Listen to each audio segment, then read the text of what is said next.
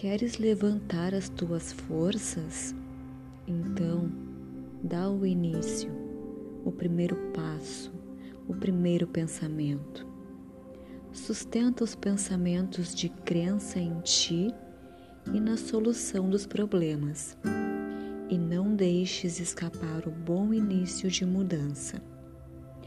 Toma, pois, a decisão uma transformação, mesmo pequena, um pequeno bem, agora é o pouco do muito que venha te favorecer adiante.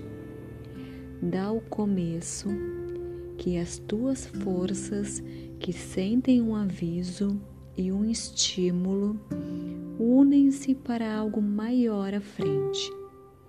Faze assim são os filetes de água que, ao se juntarem, formam os grandes rios.